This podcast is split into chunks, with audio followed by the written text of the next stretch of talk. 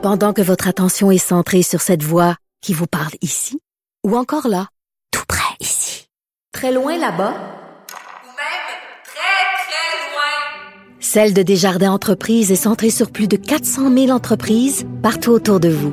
Depuis plus de 120 ans, nos équipes dédiées accompagnent les entrepreneurs d'ici à chaque étape pour qu'ils puissent rester centrés sur ce qui compte, la croissance de leur entreprise.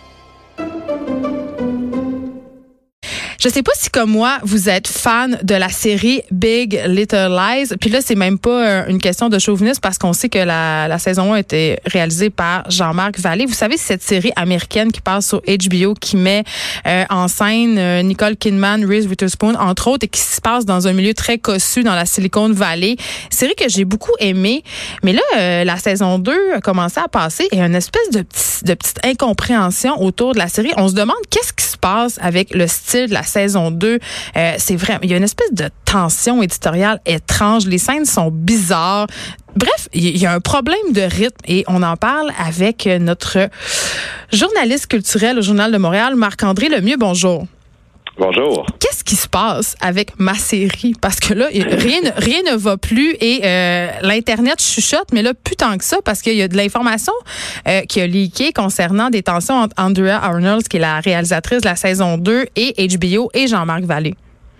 Effectivement. Ce qui est arrivé euh, au, euh, au, mois d'avril, euh, j'avais écrit un article euh, là-dessus, euh, comme quoi le montage de la série Big Little Lies 2 avait été transféré à Montréal. Il était supposé d'avoir lieu à Londres sous l'égide d'Andrea Arnold, la nouvelle réalisatrice, mais finalement, ça avait été rapatrié à Montréal et c'était HBO et David E. Kelly, le producteur de Big Little Lies 2, avait confié ça à Jean-Marc Vallée.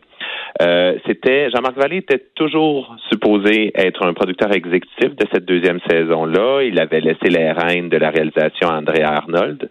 Euh, mais bon, finalement, au final, il n'a pas seulement été producteur exécutif, puis il a aussi assuré le montage euh, à Montréal avec son équipe. Et bon, et là, à partir de là, ce qui, est arrivé, c'est que vendredi, euh, un, site web américain, IndieWire, a rapporté euh, cette information-là, comme quoi le montage avait été fait à Montréal. Euh, mais a ajouté aussi que Andrea Arnold, euh, c'était pas supposé être ça au début. Andrea Arnold, ça a été fait un peu, un peu à son à son insu, c'est-à-dire qu'ils ont pris les images qu'elle avait tournées et ils ont euh, réimaginé ça. Bref, le reste, ça s'est fait sous l'égide de, euh, de Jean-Marc Vallée, qui euh, HBO explique. Bon, HBO a réagi bien entendu à cet article-là, qui qui est pas trop flatteur, en disant que bon, ça fait partie.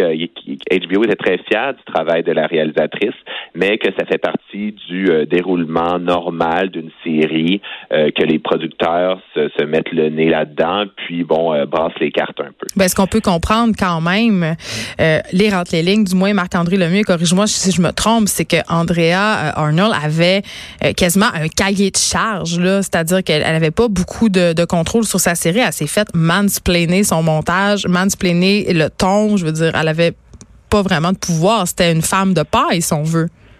Ben, ce qui entre les lignes, oui, on, peut certainement lire ça, mais ce qu'il faut aussi retenir là-dedans, c'est que euh, Jean-Marc Vallée, à la première saison, c'est lui qui était derrière la caméra, c'est lui qui réalisait, c'est lui aussi qui faisait le montage, etc., a vraiment mis une signature à Big Little Lies. On se souvient, la première saison, non seulement les images, les plans de caméra, mais aussi la musique.